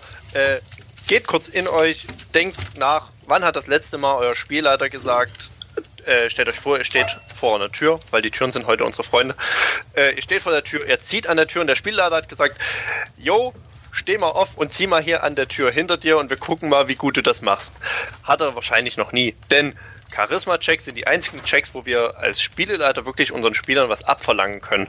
Weil Charisma-Checks, ja, ich überzeuge ihn, ja, wie machst du es? Erzähl mir was und dann schaue ich. Charisma-Checks sind die einzigen Checks, wo wir wirklich den DC setzen können, nachdem wir hören, was der Spieler macht mache ich im Endeffekt eigentlich genauso. Ich habe auch noch nie einen Spieler aufgefordert, tatsächlich an einer Tür zu ziehen oder die Tür einzuschlagen am besten noch. Das wäre witzig, weil es wäre nicht meine Türe. Aber ich immer nur beim Charisma-Check wird wirklich aufgefordert, nachzufragen oder zu beschreiben, was man tut. Ja, aber das, das ist ja auch eigentlich das Spannende, ne? Weil, weil eigentlich ja. hat man ja keine Möglichkeit, wirklich den, den, den Charakter des, also den Charakter, den Spielercharakter zu steuern. Das hast du ja nicht. Deswegen ist er die Person, die sagt, ich trete die Tür auf oder ich mache das. Und mit dem Charisma hat dann tatsächlich doch die Möglichkeit, endlich den Charakter äh, ja, aus der Reserve zu locken und ihn, einmal ihn halt reden lassen.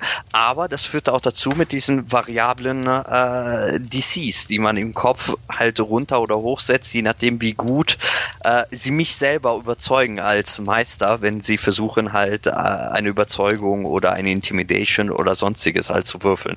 Also somit sind eigentlich Charisma-Checks schon fast die spannendsten Checks, weil, weil du ja wirklich ja, die Kreativität der Person ein bisschen herauslocken musst oder äh, ihn, äh, sie dazu bringst, auch darüber nachzudenken, was sagen sie. Und äh, es vielleicht auch belohnt wird, wenn sie, äh, wenn sie das gut machen.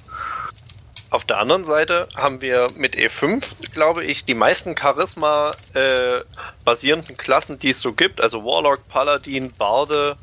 Ich habe bestimmt irgendwas vergessen. Sorcerer. Sorcerer, genau, danke.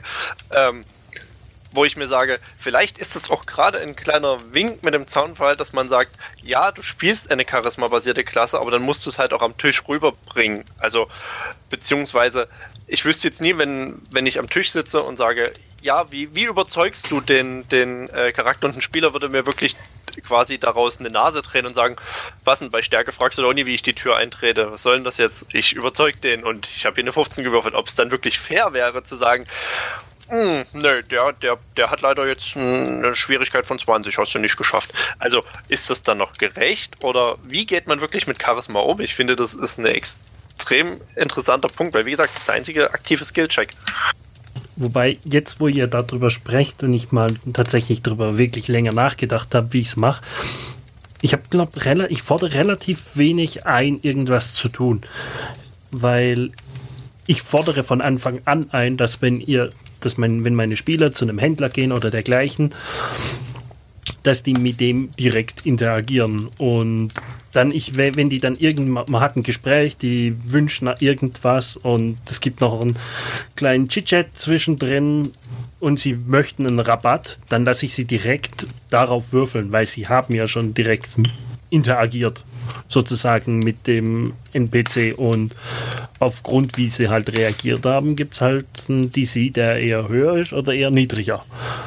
Aber das ist der Vorteil, wenn man eine Gruppe hat, die Rollenspiel sehr viel macht dann hast du das Problem tatsächlich nicht und dann passiert genau das, was bei dir der Fall ist. Die mhm. fangen einfach direkt an zu reden. Ich habe auch viele Anfängergruppen mit Leuten, die das erste Mal und die erste Mal, da ist bei normal bei jedem, man traut sich nicht so zu reden. Ja, okay, das stimmt. Und plötzlich spielt man, spielt man einen Charisma-Charakter, einen, einen Paladin oder einen äh, Sorcerer, also etwas, was, was eigentlich das Gesicht der Gruppe sein könnte. Ähm, der Bade. Und, äh, der, äh, Entschuldigung, wie konnte ich den Baden vergessen? Vergessen, natürlich, der Bade. äh, und plötzlich du einen Bade, der einfach nur sagt, ja, ich möchte ihn überzeugen. Und das passiert halt am Anfang, weil man äh, am Anfang sich nicht so traut, wann kann ich überhaupt sprechen? Kann ich einfach so, mh, hm, äh, erlebe ich immer wieder bei, ähm, vor allem bei neuen Spielern, aber auch bei manchen Alteingesessen. Ist es immer so eine Sache, äh, man muss sich halt auch trauen, sowas zu tun. Aber dann versuche ich genau diese Leute dann äh, das sind die Momente, wo ich die dann doch dazu bringen kann, ein bisschen mehr zu reden und wirklich ihre Rolle oder ihr Charisma ein bisschen halt hervorzubringen. Ähm, weil, weil man hat halt nicht immer diese Leute oder diese Spieler, die so gar kein Problem mit, äh, ja, mit Rollenspiel haben. Ich freue mich immer, wenn ich Leute habe, die da von alleine, wo ich mich einfach manchmal zurücklehnen kann und einfach zuhören kann und die Leute, sie haben einen Streit oder sie diskutieren eine Strategie oder sonst. Das sind die schönen Momente.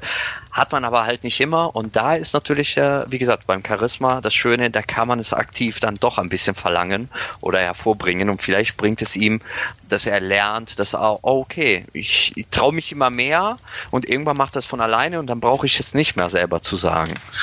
Stimmt, da habe ich es halt so gemacht, dass ich immer meine Spieler, egal ob sie wollten, ich habe sie immer als NPC angesprochen. Und am Anfang, ich habe auch zwei neue Gruppen, mit denen ich jetzt auch noch spiele. Ich bin selber seit zweieinhalb Jahren dabei.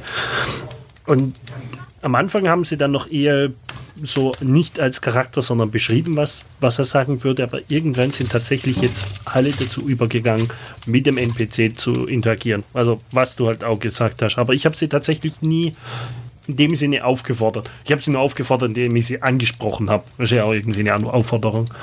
Das mit dem Ansprechen, denke ich, ist extrem wichtig, dass du dann sagst, also mir ist das bei meiner Online-Gruppe aufgefallen, da hatte ich auch eine Person, die halt immer von ihrer Figur in der dritten Person gesprochen hat und gesagt hat, ja, Boris würde das und das tun. Und ich habe dann aber, habe dann wirklich besonders bei ihr drauf geachtet zu sagen, was tust du? Und wirklich dieses Du und ja, und mhm. mittlerweile ist es auch so weit, dass sie halt auch sagt, ja, ich tue das und das und ich glaube, so diesen, diesen Punkt zu finden, wirklich im Rollenspiel nicht mehr zu sehen, ja, das ist irgendeine Figur, sondern das ist, was meine Figur tun würde oder das ist, was ich in der Figurenrolle tun würde, ist quasi der, der Punkt, an dem es wirklich Knick macht und man richtig Spaß auch dran hat und man auch sagen kann, nee, das macht für meinen Charakter keinen Sinn. Also ich habe mittlerweile diese Anfängergruppe, die ich begleitet habe, mit der ich regelmäßig spiele, die ist mittlerweile so weit, wo ich mir denke, es wäre cool, wenn meine Realgruppe, in der ich schon zwei Jahre spiele, manchmal so weit wäre, die halt wirklich sagen, nee, das macht für meinen gerade keinen Sinn. Die Idee ist mir zwar gekommen, aber es macht für mich keinen Sinn und deshalb bleibt's. Und wo die halt wirklich auch aktiv versuchen, kein Metagaming zu betreiben. Das sind da eigentlich die zwei Momente, wo du weißt, okay, der ist angekommen. Erstmal, wenn er in der Ich-Person redet für seinen Charakter und, wie du sagst, dieses Ich würde es so machen, aber es würde keinen Sinn machen für meinen Charakter. Dann weißt du, okay, der ist jetzt in seinen Charakter angekommen. Genau, bin ich voll bei dir. Also es ist halt wirklich wichtig, dass man irgendwann in der Rolle ankommt. Und ich habe auch, wie gesagt, Spieler mittlerweile, die dann auch sagen, die halt entweder bloß in der Ich-Perspektive sprechen und gerade arbeite ich so ein bisschen dran, die auch ihre Kampfaktionen beschreiben zu lassen oder eben ihre Skill-Checks, dass ich halt frage, okay, es gelingt dir und erzähl uns, wie es dir gelingt oder, oder was passiert oder so. Und ich meine, es gibt halt einen Unterschied, wenn er sagt, ich will die Tür aufbrechen, ist es halt ein Unterschied, ob er es mit seiner Axt macht, mit dort durchtritt oder ob er die einfach aus den Angeln hebt oder was auch immer. Und ich finde, je mehr du als Spielleiter deinen Spielern vertrauen kannst, desto mehr kannst du denen auch zutrauen, die Geschichte mitzuschreiben. Wenn du dann weißt, ja, der kommt jetzt nie auf die Idee und ich schlag mit meinem Kopf durch die Wand und dann gehe ich da durch. Sondern dass der Spieler dann schon so sich in dieser Welt sieht und sagt, naja, ich, ich versuche halt das Schloss so leise wie möglich nach unten zu klingen und spähe erst durch den Spalt und dann öffne ich die Tür und, und gebe den anderen Zeichen. Das finde ich dann, dann habe ich immer das Gefühl, okay, du kannst dir nichts mehr beibringen. Das ist, also das ist auch für mich dann der schönste Moment eigentlich, weil dann, dann floats einfach. Ja, vor allem, weil, weil du sagst, es ist ja dieser Flow da. Also, wenn statt immer zu sagen, ich mach die Tür auf, okay, mach einen Check weil irgendwie muss es ja. Ähm, falls Wir müssen mal wieder würfeln. Aber, aber, mhm. aber wenn, wenn im Gegenteil die Person direkt äh, los, ich bewege mich leise nach vorne, ich äh, horche an der Tür, versuche leise den Kling, dann ist das einfach so im Fluss, dass ich manchmal einfach sage, okay, wir lassen einfach, ich im Kopf hat er es schon geschafft, ist okay, braucht er jetzt nicht zu machen, weil, weil einfach die Geschichte und die Zeit und das alles einfach so im Fluss ist, dass ein jetzt eine Probe in diesem Moment, äh, dass er zerstören würde und äh, man lieber direkt in die, den Schwung mitnimmt, so gesehen in die nächste Szene. Genau, lieber, lieber mehr Geschichten erzählen als harte Mathematik und Würfeln. Das stimmt. Soweit sind wir noch tatsächlich noch nicht ganz. Wir auch nicht. Dann müsste ich. Ja, aber das ist tatsächlich etwas, was ich auch wahrscheinlich jetzt anwenden werde. Mehr, nachdem dann der Check tatsächlich da war. Also ich glaube, ich werde es am Anfang so rum machen, dass ich sie bitte, das zu beschreiben, wie sie was geschafft haben oder nicht etwas, was noch, was wir eigentlich noch gar nicht besprochen haben, aber was von Interesse wäre, wie steht ihr zu Skill Challenges? Macht ihr sowas? Zum Beispiel bei Reisen, um die Reise irgendwie interessanter zu machen, dass es nicht, okay, würfeln wir von Random Encounter an Tag 1 bis Tag 30 oder seid ihr direkt dort? Oder ja, genau, einfach die Skill Challenges oder auch wenn ein Turm über einen einstürzt. Macht ihr sowas? Also reden wir, äh, äh, hier ist jetzt gerade ein Unterschied, finde ich, weil das eine, äh, also wir reden, meinst du den Skill Challenge wirklich das, was auch in D&D 4 und in früheren Versionen, ja. glaube ich, war, also dieses, jeder muss handeln mit irgendwas von, also sie entscheiden, was zu tun ist und den Wurf, auf was sie würfeln wollen und genau. so weiter und so fort. Okay. Nutze ich selten tatsächlich, ähm, weil ich das früher nicht kannte. Also ich bin ja erst mit D&D 5 äh, zu D&D gestoßen und in D&D 5 gibt es eigentlich an sich diese Skill Challenges ja nicht. Das stimmt, ähm, die gibt es gar nicht mehr.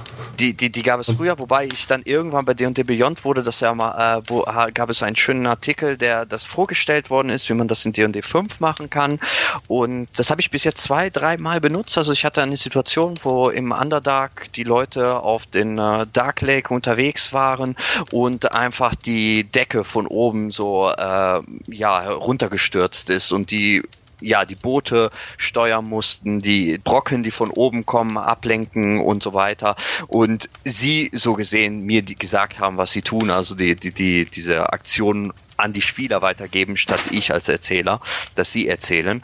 Äh, Finde ich sehr schön. Es hat sehr gut funktioniert und es war, äh, es hat eine schöne Dynamik äh, erzeugt. Ähm, kam ich aber nicht so oft äh, ähm, dazu, das zu verwenden. Also ich finde, das, das ist immer so, es gibt Momente, wo man das gut nutzen kann, aber diese waren bei mir zumindest recht selten. Aber wenn ich sie benutzt habe, hat es tatsächlich auch den Spielern sehr viel Spaß gemacht. Also vor allem die Szene, die ich beschrieben habe, das war etwas, wo wir danach auch nach der Runde nochmal darüber gesprochen haben, wie spaßig das eigentlich war. Eine andere Mal habe ich das auch versucht und das hat wiederum nicht so gut funktioniert, aber ähm, bis jetzt hatte ich recht gute Erfahrungen damit gemacht, nutze ich aber wie gesagt selten, weil ich es eigentlich erst seit vielleicht ein halbes Jahr überhaupt kenne und, äh, und schaue. Bis jetzt kamen nur zwei, drei Situationen in Frage, wo ich sowas verwenden konnte. Ich habe gerade mal durchs äh, Dungeon Master Guide geblättert, weil ich bilde mir ein, darin schon was über Skill Challenges direkt gelesen zu haben. Ich glaube, es gibt einen kleinen Ab ganz kleinen das Abschnitt dazu. Bilde ich mir auch ein, weil ich kann, es kann auch sein, dass ich jetzt das erst auf Wizard of the Coast irgendwann mal was Aber ich glaube, es steht im Player's Handbook. Das kann auch sein, dass es im Player Handbook steht. Ich bin mir aber ein, ich hatte es mal im Originalmaterial gelesen. Zu der Frage an sich, ich hasse die Dinger. Also wirklich, ich, oh. ich habe, also Sie sind, wir hatten vorhin in der Pause, glaube ich, das Thema mit diesem, wenn man auf ein Skill dreimal würfeln muss, damit man es schafft aus einem anderen System. Und genau das ist für mich diese Skill-Challenge. Es ist das übelste Gerechne, alle würfeln wie wild. Du, du kommst eigentlich, weil du mit dem Kontrollen der Checks gar kommst du gar nicht mit der Beschreibung der Szene hinterher. Ich hatte es einmal probiert, da hatte ich eine Verfolgungsjagd mit einem Dieb klassisch, okay, ihr müsst Dingen ausweichen, die der euch in den Weg wirft. Ihr müsst über Dinge springen, also äh, quasi Athletik oder Akrobatik. Äh, ihr müsst dem hinterher sprinten. Ihr müsst Perception machen, weil er gerade verschwunden ist. Wo seht ihr ihn? Und diese Skill Challenges haben so viel Fehlpotenzial, dass ich sage, wenn da eben gerade in dieser, dieser Regel, wie viele müssen es schaffen, damit es komplett schafft. Und das war wirklich für mich mit einer der anstrengendsten Momente hinter dem Dungeon Master Screen, den ich so bisher hatte. Und das andere war, ich glaube, es war bei einer Belagerung ein, ein einstürzendes Brückenstück, wo wir das hatten, wo sie von dieser, von dieser Brücke runter mussten. Und auch da, das war halt so, also entweder du bist halt so hardline und sagst, yo, der hat jetzt seinen Skillcheck nie geschafft, dreimal, naja, dann stirbt er eben, weil er hat es nicht geschafft, wenn die, also wenn die, wenn die Challenge so hoch ist, dass wir einfach wirklich davon reden, du versuchst dem Tode zu entkommen und wenn du es halt nicht schaffst, bist du tot. Aber ich finde, das legt zu viel Gewalt in die Macht der Würfel. Ich aber mag die Würfel. Ich bin gleich fertig. Ja. Äh, ich mag die Würfel, aber am Ende des Tages möchte ich als Spielleiter doch schon die Geschichte erzählen. Ich bin auch schuldig, dass ich mal einen Angriff von einem Monster abschwäche, wenn es einfach antiklimatisch das Ende eines Helden bedeuten würde. Ich bin lieber für eine Geschichte als die Würfel. Aber äh, hast du die, äh, also die haben schon entschieden selber, welche Skills sie benutzen sollten, äh, wollten? nein, also äh, gerade bei dem, bei dem Verfolgen war es so, äh, du verfolgst den Dieb durch die, durch die Straßen der, der Stadt und du siehst, wie er halt durch die Menschenmenge verschwindet und du musstest halt entweder in dem Sinne dann Perception oder irgendwas anderes wahrnehmungsbasiertes, also zum Beispiel guckst auf die Fußspuren oder sowas, äh, musstest du rauskriegen. Also ich hatte meistens immer, dass die die Skill Challenge mit zwei Skills schaffen konnten, also immer in Aussuchen, entweder Akrobatik aber, oder Athletik. Das aber ich halt mache das bei mir anders, weil, äh, also da, da habe ich, folge ich eine ganz andere, äh, nämlich eine, eine ganz andere Philosophie. Ähm, erstmal erstmal gebe ich ihnen, sage ich ihnen nicht, was sie würfeln sollen. Sie entscheiden, also ich mache das immer so, ich setze sie vor der Szene und sage, was passiert. Und jetzt sind sie die Personen, die mir erzählen, wie die Geschichte weitergeht. Also sie äh, gucken in ihre Liste. Ich sage immer, ihr dürft, ihr wählt jetzt ein Skill aus, den ihr selber äh, auswählen könnt, der jetzt ähm, passt oder den ihr denkt, es passt. Und ihr müsst proficient drin sein. Das alleine schon führt dazu, dass sie auf ganz verrückte Ideen kommen und plötzlich sowas wie Religion oder Sachen, die, äh, die überhaupt eigentlich selten verwendet werden, plötzlich eine ganz andere Bedeutung kriegen. Also ich lasse sie wirklich komplett kreativ sein, indem ich einfach sage, ihr dürft nur zwischen den Sachen, wo ihr proficient sind, äh, wählen und ihr dürft nicht mehrmals den gleichen Skill benutzen. Sprich, wenn einer in fünf Sachen halt proficient ist und das eine benutzt hat, darf, wenn er wieder, äh, wieder dran ist, das nicht mehr benutzen. So habe ich es schon mal geschafft, dass sie immer ihre Skills sich komplett überlegen, wie sie es schaffen. Und dann erzählen sie mir, was sie tun mit diesen Skill und würfeln darauf und ich schaue, ob sie es geschafft haben oder nicht und erzähle, was dann in der Geschichte passiert und der nächste ist dran und er sagt mir wiederum, wie er reagiert mit einem seiner Proficient Skills. Somit habe ich einen Dialog zwischen, äh, zwischen Spieler und mir erzeugt, wo sie mir aber die Geschichte erzählen und sie mir sagen, mit was sie würfeln wollen. Und dadurch, dass ich ihnen die Restriktion gebe, dass sie nur auf Proficient-Sachen würfeln müssen, kommen sie halt auf verrückte Ideen und werden komplett kreativ mit, mit äh, was, was sie tun. Hatte dann plötzlich die Situation, als alles Steine runter, hatte einer dann gesagt, ich benutze meinen Religion-Check, um zu versuchen, zu den Göttern zu beten, dass, äh, dass gerade das Stein nicht auf diesen Schiff runterfallen, äh, nicht genau da trefft und das Schiff zum Sinken bringt und sowas. Also sie haben vo vo voll versucht, irgendwie ihre Skills sinnvoll zu benutzen und in irgendeiner Weise in die Geschichte einzubringen. Und dadurch wurde es unglaublich spannend, weil, weil da so kreative Sachen rausgekommen sind, dass wir alle am Ende äh, halt eine unglaublich spannende Geschichte hatten. Also so klingt das auf jeden Fall machbarer, als so wie ich es gemacht habe. Genau, und, und noch hinzuzufügen, ich habe dann, also ich gehe dann immer direkt auch von Anfang an hin an die Szene und sage, jetzt kommt ein Skill Challenge. Das heißt, genauso wie es Sandro erzählt hat. Ähm, bloß sage ich Ihnen noch am Anfang, okay, ihr müsst fünf Successes antworten, äh, zum Beispiel, weil es jetzt ein bisschen schwieriger ist, ähm, braucht ihr fünf Successes, bevor ihr drei Failures bekommt. Bei einem Chase wäre das halt, okay, ihr habt drei Failures, bevor ihr fünf Successes habt, er ist euch davon gekommen. Zum Beispiel bei, einem, bei der Reise mache ich das so, okay, also sie kommen immer am Ziel an. Wer hätte es gedacht. Aber je nachdem, wie viele Failures sie angesammelt haben, bis zum An zur Ankunft, also bevor sie fünf äh, Successes oder sechs Successes, je nachdem, wie, wie schwierig oder einfach das sein soll, gibt es halt einen Kampf.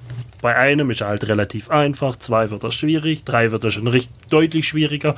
So mache ich das auch. Also ich wollte kurz, weil, weil Felix vorhin meint, dass, dass, dass, die, ähm, dass der Charakter sogar sterben könnte. Ich mache das auch so wie du. Ich schaue halt, ob sie, äh, ich sag denen auch, wie viel sie schaffen und wie viel sie nicht schaffen, weil sie müssen wissen, jetzt kommt eine Skill Challenge. Das ist einfach wichtig und dass sie wissen, wie viel sie schaffen müssen und nicht. Ja, genau. ähm, und je nach, je nachdem, ob sie es schaffen oder nicht und wie viele Failure sie sammeln, ist dann die nächste Szene schwerer, einfacher oder anders. Also so wie du das gerade gesagt hast, dann kommt ein Kampf und der Kampf variiert, je nachdem wie viele Failure sie vorher äh, geschafft oder äh, verhauen haben halt, also hingekriegt haben ähm, äh, und entscheide mich so. Natürlich versuche ich das geschichtlich halt passend, dass wenn sie es nicht schaffen, warum ist dann jetzt da ja, einer klar. mehr als vorhin. Äh, da versuche ich das Ganze natürlich als Meister ein bisschen schöner zu verpacken, aber im Grunde ist bei mir auch immer so Skill Challenge am Ende kommen sie da an, wo sie hinwollen. Die Frage ist, was passiert am Ende? Wie endet diese Skill Challenge? Äh, und der variiert je nachdem, wie sie die Skill Challenge geschafft haben. Okay, dann habe ich es wahrscheinlich damals komplett falsch verstanden, weil so wie ihr es beschreibt, klingt es machbar. Für mich klang es damals wirklich, als wäre es einfach bloß ein Staccato an, wir würfeln jetzt ums Verrecken, wie viele wir schaffen und dann ergibt sich daraus die Geschichte. Äh, da finde ich so, wie es Sandro beschrieben hat, mit dem jeder von euch nimmt einen Proficient Skill und wir machen das jetzt hier fünf Runden hintereinander und wir schauen mal, wie weit wir damit kommen. Und ihr erzählt mir, was ihr macht mit diesem Skill, finde ich wirklich extrem ansprechend. Also das würde ich mir mopsen. Ja. Äh, wichtig ist hier, äh, du sagst nicht, es muss fünf Runden gespielt werden, sondern es wird immer so viel gespielt. Entweder hat man den, äh, den, äh, also du sagst, es müssen fünfmal geschafft werden. Dann wird so weit gewürfelt, bis entweder die fünfmal geschafft sind oder die drei Failures. Da ist ja, ja auch ja. egal, du kannst auch äh, sagen, äh, du, ihr braucht zehn Siege, aber immer drei. Also drei Failures ist so der Standard. Dieses, beim dritten Strike bist du raus. Das ist so der, der Hintergedanke. Der drei ist fest und das andere ist dann halt von von euch entscheiden. Dadurch, dass die Leute auch proficient sind, schaffen sie es auch öfters. Also es ist, es ist immer machbar, äh, weil dadurch, dass, dass sie nur die Proficient-Sache nehmen, haben sie da schon recht hohe Werte und haben eine gute Chance es zu schaffen. Es kann ja, wie gesagt, ich hatte schon, wo es funktioniert hat und nicht funktioniert hat, aber so die Erfahrung sagt, das schafft man schon. Und wichtig ist es halt, dass das Ende, wie du sagst, dass nicht jetzt plötzlich alle runterfallen und sind tot, sondern sie kommen unten an, haben aber Blessuren oder sowas und Und äh, oder sie haben mehr Geräusche gemacht beim Runterklettern, weil sie es nicht geschafft haben und haben dadurch einen größeren Monster angelockt, die, äh, der sie gehört hat. Weil wenn sie ein bisschen im Gegenteil mehr geschafft haben, dann ist es vielleicht der, der Geräuschpegel nicht so hoch äh, gewesen und nur irgendwas Kleines taucht da auf. Also so könnte man zum Beispiel so eine Szene erklären. Dadurch stirbt keiner, sie schaffen es runterzukommen, aber der Kampf danach ist um einiges anstrengender, weil sie es äh, verhauen haben. Ja, ich denke, das kann man ja auch mit seinen Dungeon Master Mitteln äh, genügend Steinchen in den Weg werfen, dass man sagt, man senkt die AC zum Beispiel eben, weil sie schlechter waren oder sowas.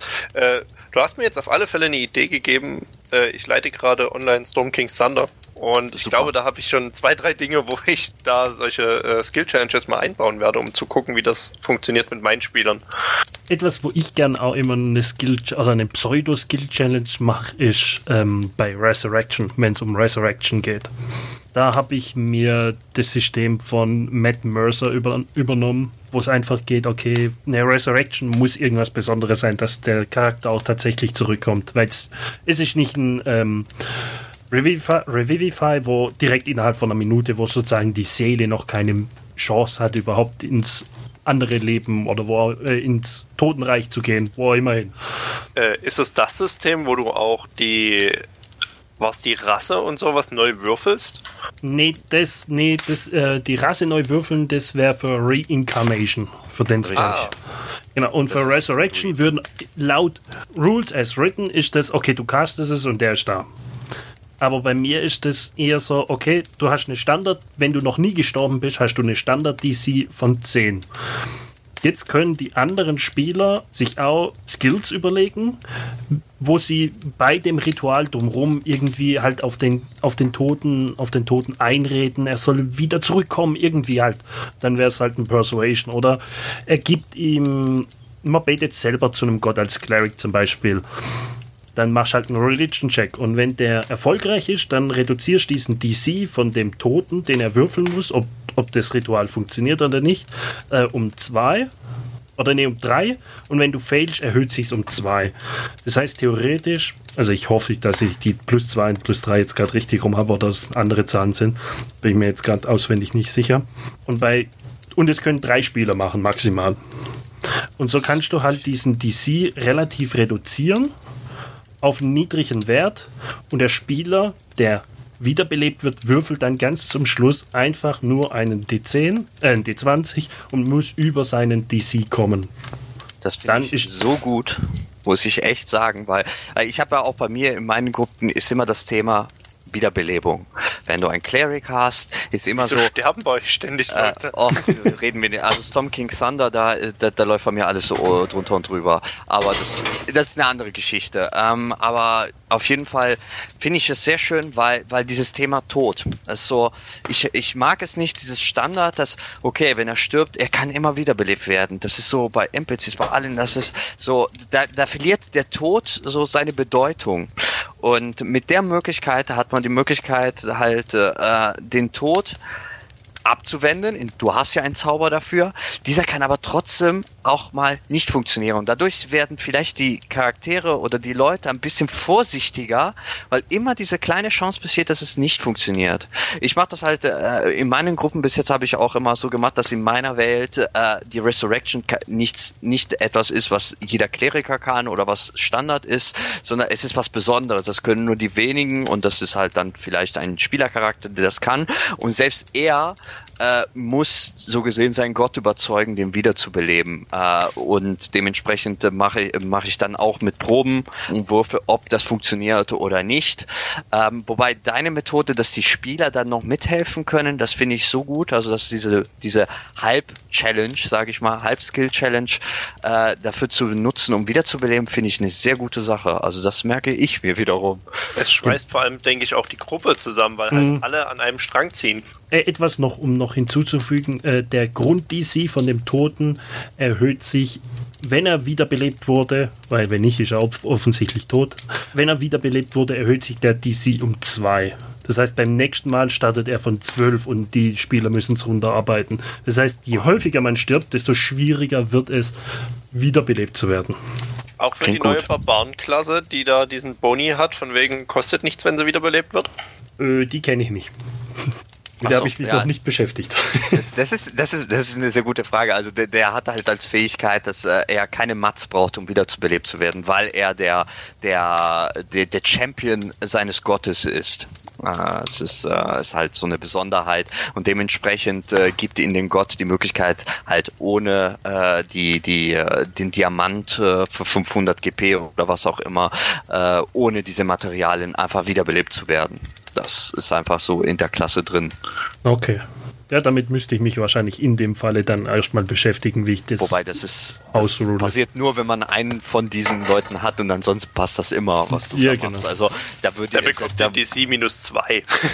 ja, da, da, kann man jetzt sich überlegen, wie man das macht. Äh, wobei ich immer finde, der Tod sollte immer etwas vor, Befürchtbares. Also nur weil man einen Kleriker dabei hat, heißt es nicht, man kann immer wieder beleben und das, ist, das hat keine Konsequenzen oder, oder man ist safe halt. Das, das ist etwas, was ich auch bei meinen Gruppen immer versuche zu vermeiden. Diesen mhm. Grundgedankengang, man kann immer wieder beleben, man, also solange man die Materialien hat und wenn man nicht äh, gerade zur Verfügung hat und man nicht Revivify machen kann, ich glaube, das halt, das kann wiederbeleben nur in der ersten Minute, äh, dann benutzt man halt den stärkeren und dann hat man ein Jahr Zeit oder einen Monat Zeit, den wieder zu beleben. Da braucht mhm. man halt ein bisschen mehr Geld. Und später ist Geld kaum eine Sorge mehr eines, äh, eines Abenteurers. Ähm, da würde ich kurz einhaken. Bestimmt kommen wir irgendwann in Folge 42 nochmal zu äh, der Tod und die Lebenden und was die beiden voneinander Korrektur, sind. das wird äh, Folge 4 werden. Es wird von einem Diamanten gesprochen und ja, du hast recht, damit der Tod nie umsonst wird, bin ich persönlich der Meinung, äh, kann man auch dann eine kleine Extra-Quest ausloben, um einen Diamanten zu finden, weil ein Diamant, der so riesig ist, dass er 500 Goldstücke, nehmen wir jetzt einfach mal an, wert ist, liegt halt auch nie rum. Meistens gibt es da so große, echsenartige, feuerspeiende Wesen, die sich gerade solche Schätze unter den Nagel reißen. Das stimmt. Sowas kann man optimal einbinden. Aber das werden wir dann in Folge 4 darüber reden können. Damit haben wir einen sehr guten Zeitpunkt gefunden, um unsere allererste Episode zu beenden. Wir hoffen, dass ihr das ein oder andere Neue gehört habt. Auch wir konnten heute noch was voneinander lernen, wie man gemerkt hat. Wir bitten eventuelle Fehler zu verzeihen, aber da das die erste Episode ist, sind wir noch nicht ganz so aufeinander eingespielt wie hoffentlich in ein paar Episoden. Ihr könnt uns hauptsächlich auf dem deutschsprachigen DD-Discord antreffen, falls ihr Kritik oder Fragen habt. Einen Link hierzu findet ihr in der Podcast-Beschreibung. Generell könnt ihr alle Informationen zu unserem Podcast auf unserer Seite tratchanddragons.de abrufen.